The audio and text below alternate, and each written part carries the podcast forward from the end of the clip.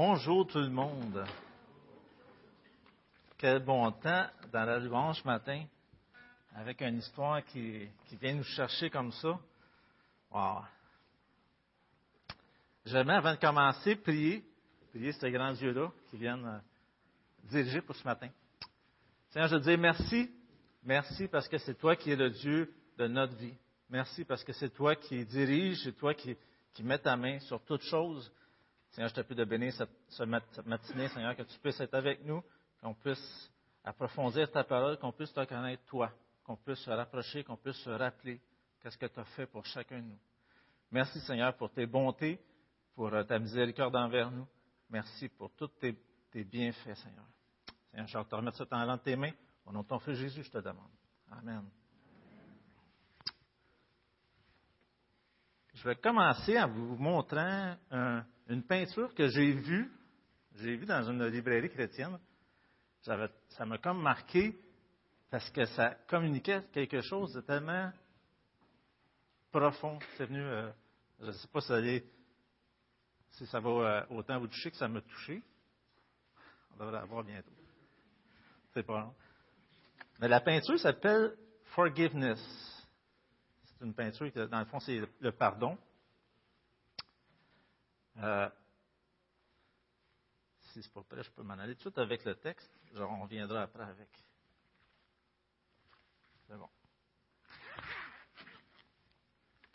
Si. C'est bon. Forgiveness. C'est une peinture que, quand même, euh, il y a quand même plusieurs descriptions de, de la peinture. Il y, a, il y a plusieurs choses qu'on on peut s'arrêter sur ça. Il y a une description qui est donnée. Peut-être. Je ne sais pas si vous la voyez bien. Ça m'a frappé au premier coup d'œil parce qu'on sent vraiment que la personne qui est soutenue par l'image de Jésus, c'est comme si elle est défaite, elle est détruite par euh, le péché qu'il a commis. Et euh, ça porte bien son nom, forgiveness la description qu'il donnait de la peinture, c'est que le noir qui entoure les deux personnages, les deux, euh, les deux personnes qui sont là, c'est le noir qui nous entoure. On vit dans un monde de, péché. Ça nous décrit que le marteau et le clou que, les personnes ont, que, la, personne a dans la main, c'est pour démontrer euh, que chacun de nous est responsable des choses mauvaises, des péchés que l'homme a fait. Et c'est qu'est-ce qui en est Jésus-Christ à la croix qui est mort pour nous. On voit l'expression de l'homme qui est en avant, qui est défaite par le poids, par la, douleur du péché dans sa vie, qui réalise qu'il est coupable. Et on voit ce personnage derrière qui représente Jésus, qui reprend l'homme qui est défait, qui lui fait une démonstration tout simplement de son pardon. C'est intense, pareil, parce qu'on voit d'un côté la personne l'accusée, et de l'autre côté, on voit la personne qui, a subi l'accusation, qui a subi la peine, c'est-à-dire Jésus qui a été cloué, mais qui reprend la personne qui est accusée. Tout un amour. Ce matin, je vais toucher un texte qui m'a touché, moi, personnellement, qu'il ne fait pas suite à des suites que vous avez présentement, soit dans Journal, ou euh, dans Jude, mais dans Matthieu 9 ce matin. Matthieu 9, les versets 9 à 13.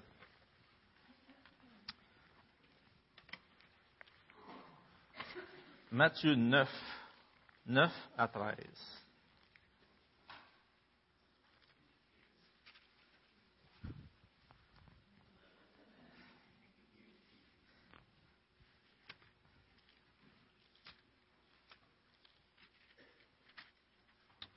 Donc, Matthieu 9, 9 à 13. Ça nous dit, de là, étant allé plus loin, Jésus vit un homme assis au bureau des péages et qui s'appelait Matthieu. Il lui dit, Suis-moi. Cet homme se leva et le suivit. Comme Jésus était à table dans la maison, voici beaucoup de publicains et de gens de mauvaise vie vinrent se mettre à table avec lui et avec ses disciples. les pharisiens vers cela, il dit à ses disciples, Pourquoi votre maître mange-t-il avec les publicains et les gens de mauvaise vie? Jésus, les ayant entendus, leur dit, Ce ne sont pas ceux qui se portent bien qui ont besoin de médecin, mais les malades. Allez et apprenez ce que signifie Je prends plaisir à la miséricorde et non au sacrifice, car je ne suis pas venu appeler des justes, mais des pécheurs. Petit texte, mais qui en dit tellement long. Ici, on nous parle de miséricorde. Vous allez voir ce matin, c'est le sujet de, qu'est-ce que je vais vous apporter, c'est la miséricorde. Qu'est-ce que c'est la miséricorde? Dans le nouveau dictionnaire biblique, ça nous dit c'est l'attitude intérieure qui pousse quelqu'un à s'occuper de gens qui sont dans la détresse, à sympathiser avec eux j'avais une petite définition, bon coup, que j'avais vue, que j'aimais tellement parce que c'était imagé, clair, simple. Qu'est-ce que c'est la miséricorde? Si tu divises le mot en deux, vous avez quelqu'un d'un côté qui a de la misère et de l'autre côté quelqu'un qui a une corde, qui lui tend la corde pour le tirer de la misère. Simple, mais tellement facile à retenir, puis c'est facile à comprendre aussi. Donc, ce matin, j'ai ma deuxième image qui nous, nous dit un peu qu'est-ce que le texte, sur quoi on va s'arrêter dans ce texte-là? Dieu prend plaisir à la miséricorde. On voit Jésus ou Dieu, une main qui tend, qui tend euh, une personne qui tend la main pour aider quelqu'un. Il y a une emphase aussi qu'on voit dans le texte. On voit que Jésus donne une emphase aux pharisiens. Il leur dit, allez apprenez Qu'est-ce que ça signifie, ça, que Dieu prend plaisir à la miséricorde? C'est important dans ce temps-là, c'est important aussi pour nous aujourd'hui. Pourquoi c'est si important que ça? Qu'on sache que Dieu prend plaisir à la miséricorde? on va voir au travers de, ce petit texte-là qu'il y a trois personnes qui sont rencontrées, ou trois groupes de personnes. Premièrement, Matthieu, on pourrait dire que ça inclut aussi les publicains et les gens de mauvaise vie. Ça inclut, euh, deuxième groupe de personnes, c'est les pharisiens, et troisième, Jésus, tout simplement.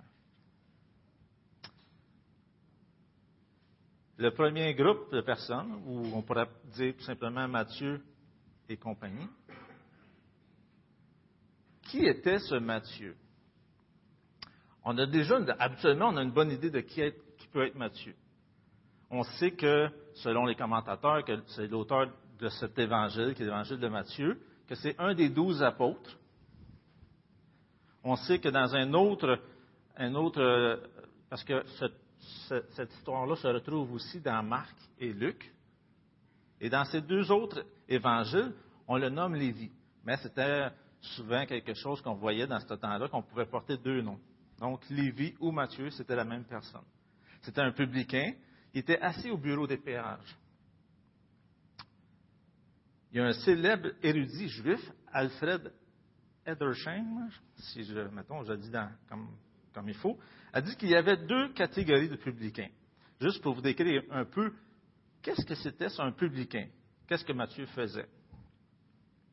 La première catégorie de publicains, il appelait ça les gabés, ou gabaïs, ou euh, ben, ça devait être en, grec ou en, hébreu cette, personne-là, lui, il s'occupait de collecter des taxes générales. Ça veut dire des taxes sur les terres et les propriétés. Ça, ça se composait de un dixième de céréales, un cinquième des fruits et du vin. Il s'occupait des taxes sur le revenu, qui est environ 1% du salaire, des taxes de recensement ou d'enregistrement. Ces taxes-là pouvaient varier. Premier groupe. Deuxième groupe, les MOC. Non pas se, se tromper avec les MOX. M-O-K-H-E-S. Eux, qu'est-ce qu'ils faisaient? Ils collectaient une grande variété de taxes d'utilité, comme les droits à l'importation, les frais de route à péage, les droits de quai, les taxes professionnelles et ainsi de suite. Les MOC, eux, ils jouissaient d'une grande liberté de taxation. Ils pouvaient inventer de nouvelles taxes puis en, en mettre. Juste un exemple, un MOC pouvait taxer sur le bateau de quelqu'un, il pouvait taxer sur euh, le poisson qui a été pêché, puis il pouvait taxer sur le quai sur lequel il faisait euh, il débarquait ses poissons. Un autre exemple, un moc pouvait imposer une taxe sur l'anneau d'un voyageur, sur ses serviteurs, sur ses esclaves et sa marchandise. Il ne va plus rester grand-chose après. J'imagine que, tu sais, des fois, aujourd'hui, on se fait beaucoup taxer des fois, des fois, ça vient nous chercher, mais aussi, eux aussi devaient vivre quelque chose de vraiment frustrant face à ça, ceux qui se faisaient taxer par ces publicains-là. Et il y a deux sortes de mocs. Il y a des grands et des petits. Les grands mocs, eux autres, ils engageaient des hommes qui faisaient le travail à leur place. Donc, ils pouvaient comme paraître un peu inaperçus. Fait que devant leurs frères juifs, ils pouvaient être moins, moins accusés, moins euh, être pointés du doigt. Les petits mocs, eux, étaient, faisaient leur propre, leur propre évaluation, leur propre collecte. Donc, ils étaient constamment en contact avec leurs frères juifs. Les gabés, ils étaient méprisés. Les grands mocs, encore plus. Fait qu'imaginez les petits mocs. Matthieu semble être un petit moc. Il était vraiment, devait vraiment être haï de ses, frères, de ses pères. Euh, j'imagine que c'est ça, la haine devait être assez élevée. Juste pour expliquer un peu qu'est-ce qu'était le contexte de Matthieu. Edersheim a aussi dit un publicain était exclu de la synagogue et qu'on lui interdisait souvent d'avoir tout contact religieux ou social avec ses compatriotes juifs. Il entrait dans la catégorie des animaux impurs qu'un juif dévot n'osait même pas toucher. On le considérait comme un porc, et puisqu'il était vu comme un traître et un menteur congénital, on le classait au rang des voleurs, des meurtriers, et ne pouvait témoigner devant aucun tribunal juif. C'était un représentant de Rome. Rome était vu comme un gouvernement qui n'était pas la bienvenue en Israël. Il était aussi contre ses, frères et contre la religion. Donc, vous pouvez vous imaginer un peu le poids qui pesait sur lui, comment il pouvait être détesté, comment il était mis à part, comment il n'y avait personne qui voulait affaire, affaire avec lui. Donc, il était vraiment détesté de son peuple. Matthieu est très peu bavard sur lui-même. Il ne parle pas beaucoup de lui. On en sait un petit peu plus au travers des deux autres évangiles. Dans Marc, il y a un détail qui se rajoute comme Matthieu a invité Jésus et les autres chez lui. Quelque chose, c'est un détail qu'on ne voit pas dans, Matthieu, que Matthieu a invité Jésus et les autres personnes chez lui. C'est un détail, mais c'est quand même important, ces petites choses-là. Dans Luc, on voit que Lévi lui donna un grand festin dans sa maison. C'est quelque chose d'inviter quelqu'un chez vous, mais quand tu lui fais une grande fête, c'est parce qu'il s'est passé quelque chose. Matthieu était content que Jésus soit venu le chercher. Un autre détail qu'on voit dans Luc, c'est que quand Jésus lui dit Suis-moi, c'est écrit dans Luc que Matthieu, laissant tout, il se leva et le suivit. Il a tout laissé. C'est sûrement pas pour rien que Matthieu faisait le travail qu'il faisait, ça devait être payant. Il pouvait, habituellement même, il pouvait collecter de l'argent des taxes en surplus de ce qui lui était demandé pour se faire de l'argent plus pour lui. Mais là, Matthieu a tout laissé. C'est quelque chose pareil. Tu es détesté de tout le monde, tu as un job que ça rapporte de l'argent, euh, tout, j'imagine, il va être, il doit avoir une bonne, euh, on voit qu'il y a une maison qui a fait un grand festin, il va être en moyen. Mais Matthieu a tout laissé, son travail. Il a laissé de côté euh, sûrement un travail qui ne pourra pas revenir après. Qu'est-ce qui s'est passé? C'est sûrement le, disciple, l'apôtre, qui a perdu peut-être le plus matériellement dans les douze. Jésus a beaucoup enseigné dans ce coin-là, Capernaum. Il a certainement fait beaucoup de miracles aussi, Peut-être que Matthieu l'a entendu, peut-être que Matthieu l'a vu, a vu ses miracles, a vu qu'il était différent des pharisiens, de tout le groupe religieux qu'il y avait dans ce temps-là. Certainement, Matthieu, étant un juif, a été enseigné depuis qu'il était jeune dans la loi juive.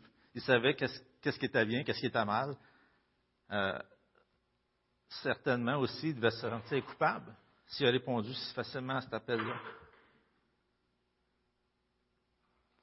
Les pharisiens devaient se faire un plaisir à l'accuser, à lui rappeler que ce n'était pas correct, qu'est-ce qu'il faisait. Euh, qu'est-ce qui a fait que Matthieu a changé tant, si vite? Qu'est-ce qui lui manquait? Qu'est-ce qu'il avait besoin? Il avait tout simplement besoin d'une invitation. Il avait besoin d'une main tendue. Il avait besoin d'être aimé. Imaginez-vous la scène, Mathieu est en, poste de bureau des péages, collecte l'argent et détesté de tout le monde, puis le monde qui va là, habituellement, ça ne devrait pas être trop content de donner de l'argent comme ça. Mais là, Jésus se promène, il arrive, il y a une foule qui suit. Ça, c'est un autre détail qu'on voit dans Marc, que Jésus enseignait, il y a une foule qui le suivit. Là, Jésus arrive au poste des péages, il s'arrête, il tend la main à Matthieu. Il y a une foule qui suit, là. Mais Jésus prend la peine de s'arrêter pour aller inviter Matthieu. Suis-moi. C'est quelque chose pareil, parce que là, c'est pas juste une gang qui suit, mais Jésus s'adresse à une personne, personnellement. C'est assez personnel. Matthieu, son cœur devait être fatigué, devait être chargé. Ça devait être tout simplement une occasion de dire Oui, je te suis. Il a dû, il a dû voir en Jésus l'espoir, il a dû voir en Jésus l'amour qu'il avait besoin. On peut être entouré de ces, de ces genres de personnes-là qui sont repoussables, euh, qu'on ne veut pas être avec. Aujourd'hui, c'est tellement facile de, de rejeter du monde, de dire Ah, lui, il n'est pas comme ça.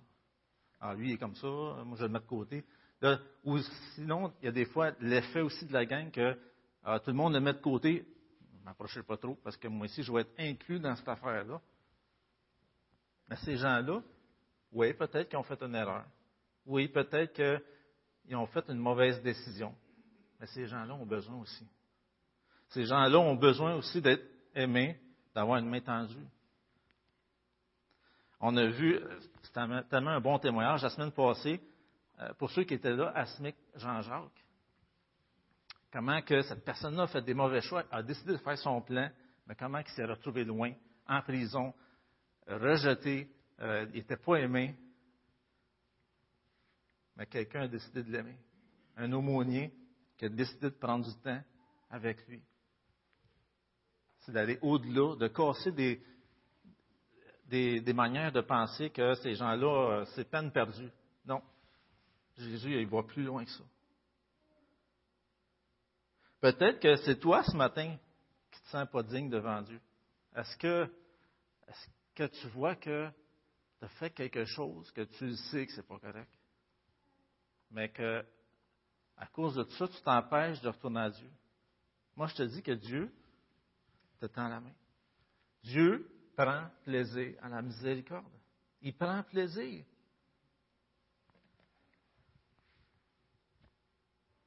Je t'invite, soit ce matin ou bientôt, tourne-toi vers ce Dieu-là qui, prend plaisir à la miséricorde. Est-ce que, Dieu est seulement miséricordieux avant qu'on accepte le Seigneur comme Seigneur, comme Seigneur et Sauveur? Est-ce que ça s'arrête là? Ou est-ce que Dieu continue d'être miséricordieux après? Habituellement, on continue d'avoir de la misère après. Je ne sais pas pour vous, mais moi, des fois, ça m'arrive d'avoir de la misère. Et ce même Dieu-là vous tend la corde après. Ça continue. Dieu est le Dieu miséricordieux avant et, et, après, et tout le temps. C'est le fond de voir l'an dernier que Matthieu donna un grand festin à Jésus. Parce que la réaction face à ça, c'est que si Dieu t'a guéri, si Dieu t'a pardonné, si Dieu t'a accueilli, tu vas être content. Tu vas être enfin libéré, tu vas être déchargé. Et croyez-moi, le besoin est grand. On l'a vu dans ce, texte-là, que Matthieu, quand il a invité Jésus, il y a eu plusieurs publicains et gens de mauvaise vie. Il y a plusieurs personnes qui avaient besoin. certainement encore aujourd'hui, qu'il y a plusieurs personnes qui ont besoin d'entendre ce message d'amour-là. Que Dieu prend plaisir en la miséricorde. On voit dans cette rencontre de personnes-là que, premièrement, il y a Matthieu qui est là, qui démontre comment que, oui, Dieu prend plaisir à la miséricorde. On voit qu'il y a un deuxième groupe de personnes, les pharisiens. Le verset 11 qui nous dit, les pharisiens vers cela, ils disent à ses disciples, pourquoi votre maître mange-t-il avec les publicains et les gens de mauvaise vie? Les pharisiens semblaient suivre aussi Jésus, mais peut-être pas pour la même raison. Les pharisiens, eux, aimaient prendre essayer de prendre en défaut Jésus, essayer de discréditer pour que les disciples qui suivent Jésus, ben, qui arrêtent de suivre et qui continuent de suivre les pharisiens. Mais c'est drôle de voir comment les pharisiens avaient peur de Jésus, parce que Jésus, à mon coup, les, euh, pharisiens disent, Maître, nous savons que, tu es vrai et que tu enseignes la voie de Dieu selon la vérité, sans t'inquiéter de personne, car tu ne regardes pas l'apparence des hommes. Donc, Jésus ne s'arrêtait pas à qu'est-ce qui pouvait influencer euh, nos paroles, tout ça. Il disait la vérité tout simplement. Donc, les pharisiens passent par les, disciples pour leur dire Pourquoi votre maître euh, il mange avec les gens de mauvaise vie les publicains Puis on voit dans les deux autres évangiles qu'avant de parler aux disciples, ils ont murmuré avant de leur parler. ils ont dû faire leur plan puis essayer de faire euh, de dire qu'est-ce qu'on va faire avec ça. Juste pour faire un petit, un petit cours d'histoire avec ça, les pharisiens, selon l'histoire, ça vient à une réaction face à une inclinaison des Juifs pour les coutumes grecques. Donc, les Juifs semblaient tranquillement laisser euh, la loi juive pour s'en aller vers les coutumes grecques. Face à ça, un groupe de Juifs a décidé de prendre ça en main et de dire non, ça ne marche pas, là, il faut faire de quoi? Fait que là, ce groupe-là euh, a voulu défendre la loi juive, les, coutumes juives, tout ça. Ça nous est dit que euh, les pharisiens du début, exposés à la persécution, se distinguaient par leur droiture et leur courage. Ils étaient l'élite de la nation. Mais un peu plus tard, le niveau moral et spirituel de leurs successeurs baissait, selon le niveau du dictionnaire biblique. Donc, au départ, c'était un bon groupe, mais face au temps qui, s'écoulait, les pharisiens sont devenus de plus en plus portés sur la loi, sur l'observation de la loi tout simplement par les actes extérieurs. Ils ne regardaient pas beaucoup à qu'est-ce qui se passait dans le cœur. Puis, suite à ça aussi, ils ont rajouté toutes les coutumes, tout, euh, tout ce qui euh, entourait la Bible. Ils ont rajouté des choses sont devenues quasiment même plus, des fois plus importantes que la Bible.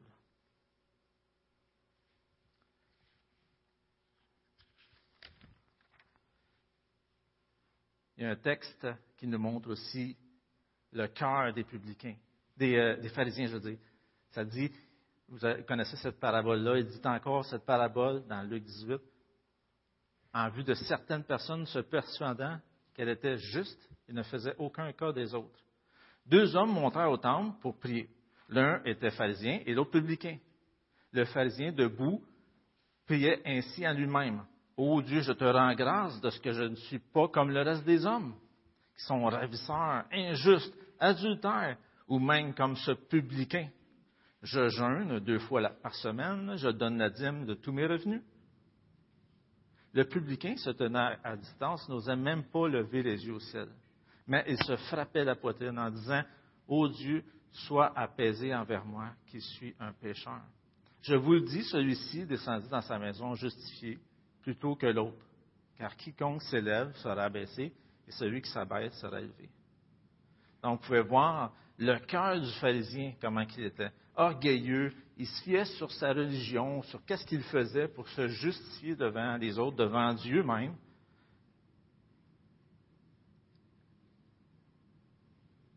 Donc, le pharisien se fiait surtout sur qu'est-ce qui se passait à l'extérieur. Comment tu te conduis, comment, qu'est-ce que tu fais je trouve ça drôle de voir comment que les pharisiens ont agi. Ils n'ont pas été voir directement Jésus. Ils ont comme passé par en arrière. C'est comme une voie de culpabilité. Pourquoi euh, votre maître fait ça? C'est pas correct de manger avec des publicains et des pharisiens. On pourrait faire la même affaire aujourd'hui de dire euh, ça, ça n'a pas d'allure. Hein? Ça n'a pas d'allure, ça. Hein? Regarde, je pense pas que Dieu va vouloir te pardonner. Non. Je pense pas que je pense pas que ça va se régler ton affaire. Non. Moi, je te dis que ça ne vaut même pas la peine que tu voir ton Dieu. Non, oublie ça, c'est une peine perdue. Mais Jésus nous dit qu'il prend plaisir à la miséricorde. Qui qu'on va croire? Qui allez-vous croire? Est-ce que vous allez croire ce Dieu-là qui veut vous aimer, qui vous tend la, main, qui vous les, les bras ouverts devant vous? Est-ce que vous allez croire les choses que vous entendez dans votre tête des fois? Dieu prend plaisir à la miséricorde. Euh, on voit ces deux groupes-là de personnes qu'un a accepté cette miséricorde-là, qui a, cru que Dieu pouvait prendre plaisir à la miséricorde, puis l'autre qui a refusé, puis qui accuse en place. On voit la dernière personne, Jésus, dans les derniers versets, qui nous dit, premier verset, Jésus, verset 12, Jésus les a entendus, ce ne sont pas ceux qui se portent bien qui ont besoin de médecins, mais les malades. Ici, Jésus apporte une simple, une simple illustration de la vie courante. Aujourd'hui aussi, on peut encore l'utiliser. Euh, il y a des médecins, des malades, puis ceux qui se portent bien. Là-dedans, c'est assez facile de voir qui est le médecin, Jésus. Qui sont ceux qui se portent bien? Là-dedans, on voit que les pharisiens n'ont pas d'avoir besoin de grande aide. Et les publicains et les gens de mauvaise vie sont des malades. Les pharisiens ont jugé selon ce qu'ils ont vu. Jésus a entendu et il a enseigné. Toute une différence entre les deux.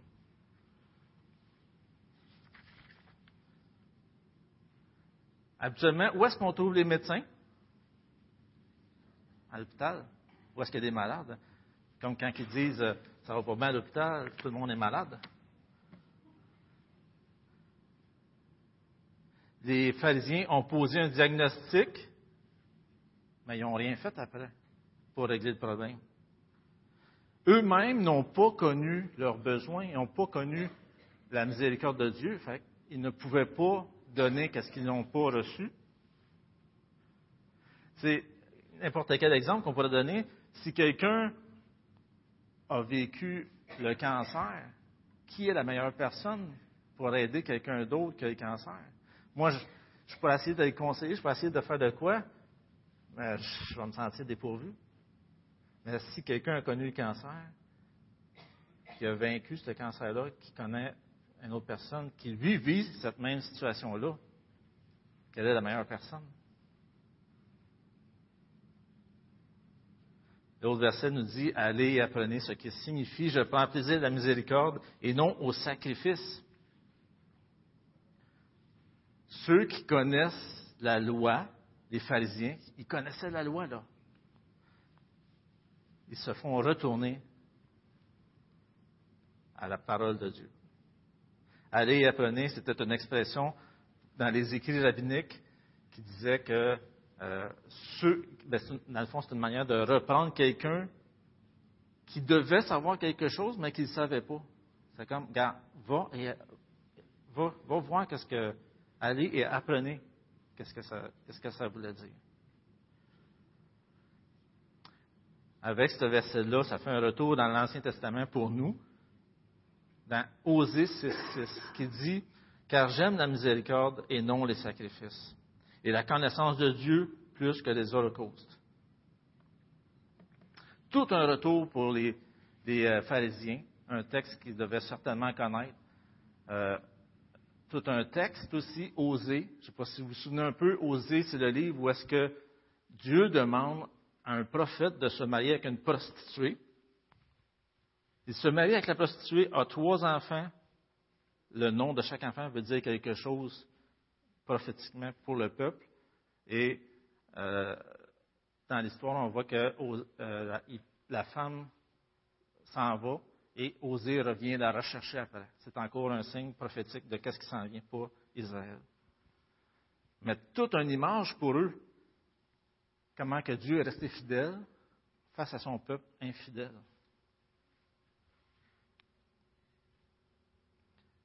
Qu'est-ce que les pharisiens n'avaient pas compris? Ici, on parle beaucoup de sacrifices. Dans l'Ancien Testament, Dieu avait instauré le système de sacrifice. Mais eux, les pharisiens, prenaient la loi et ils faisaient des choses de la loi. Puis là, avec ça, ils pouvaient se justifier. Alors, moi, je fais ça, je suis correct, je fais ça, ça, ça, je suis correct. Mais ils n'avaient pas compris le vrai sens de la loi.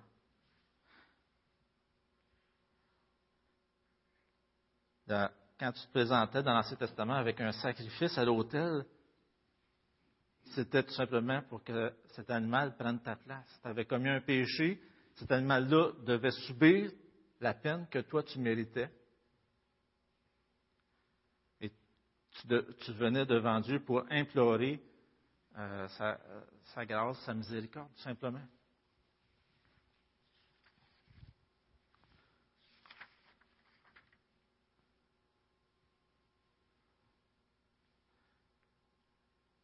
on voit sur le dernier verset, car je ne suis pas venu appeler des justes, mais des pécheurs. Est-ce qu'il y a des justes? Non. On est tous sur le même pied d'égalité. Romains 3, 10 à 12 nous dit, selon qu'il est écrit, il n'y a point de juste, pas même un seul. Nul n'est intelligent, nul ne cherche Dieu. Tous sont égarés, tous sont pervertis.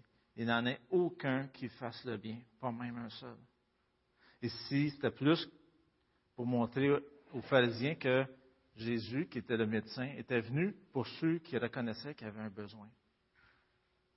Ceux qui ne sentent pas qu'ils ont besoin de l'amour de Dieu, ils n'ont pas besoin de médecin.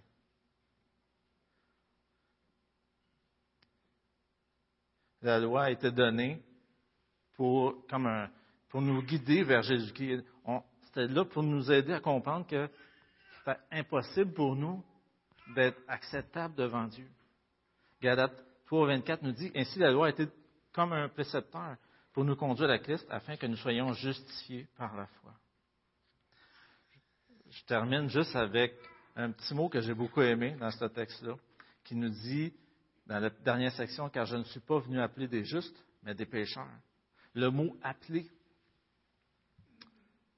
c'est Jésus qui appelle. C'est son choix, c'est lui qui donne miséricorde à qui il veut.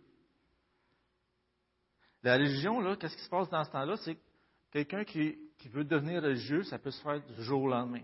La personne dit, OK, là, j'arrête de, euh, faire des choses pas correctes. Je veux aimer mon prochain, je veux donner à, d'autres personnes.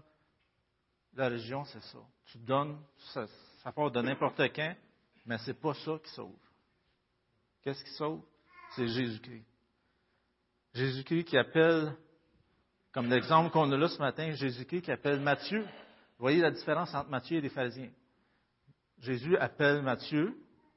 Matthieu répond. Il, laisse toutes ces choses puis il suit Jésus. On voit la réaction face à ça. Le cœur qui a changé. Les pharisiens, où est-ce qu'ils étaient pendant le repas? Ils étaient à l'extérieur de la maison. Ils n'ont pas accepté l'offre. On pourrait croire qu'au premier coup d'œil que Jésus en a contre les pharisiens. Non. On pourrait même voir, si vous voyez un peu dans le texte, comment que Jésus même les invite. Il leur tend la main.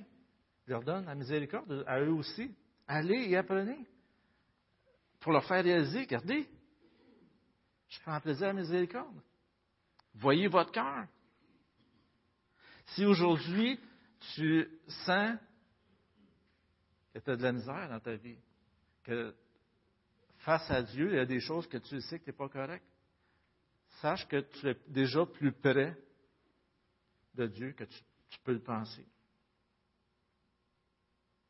des versets comme le psaume 86.5 nous dit, Car tu es bon Seigneur, tu pardonnes, tu es plein d'amour pour tous ceux qui t'invoquent.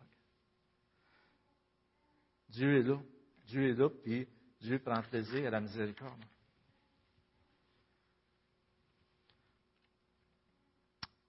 Donc, les trois groupes qui nous font réaliser l'importance on comprenne qu'est-ce que ça signifie que Dieu prenne plaisir à la miséricorde. On voit d'un côté Matthieu qui, dans son besoin, réalisé que Jésus pouvait combler, ce besoin-là. On voit les pharisiens que eux, ils ne se voyaient pas en besoin, donc ils ont tout simplement refusé. Et où est-ce que ça les amène? Loin de Dieu. On voit comment que Jésus, qu'est-ce qu'il dit, c'est vrai. Il se, se, base sur la vérité qui est la Bible, sur l'Ancien Testament.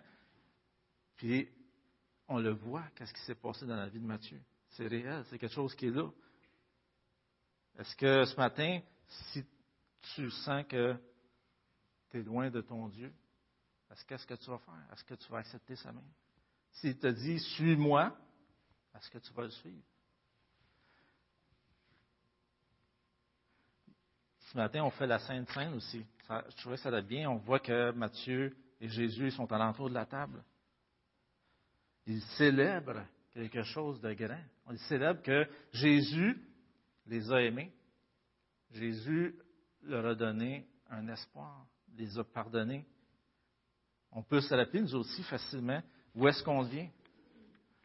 Euh, qu'est-ce que Dieu a fait pour nous? Il ne faut pas oublier ces choses-là. Dieu a fait des grandes choses pour nous. Était miséricordieux. Il l'est encore pour chacun de nous. Je vais demander au placeur de s'avancer. Dans le temps de, où est-ce que, quand il va y avoir les éléments qui vont être passés, je vous invite à prier à louer Dieu pour sa grande miséricorde, à louer Dieu pour qu'est-ce qu'il a fait, se rappeler qu'est-ce qu'il a fait pour chacun de nous. La Sainte Seine est réservée pour ceux qui, comme dans l'histoire, ont accepté l'invitation de Jésus, qui ont vu leurs besoins et qui ont suivi le Seigneur, qui ont voulu lui obéir et qui veulent maintenant célébrer ce grand salut-là, ce grand Dieu-là qui les a sauvés, ce grand amour.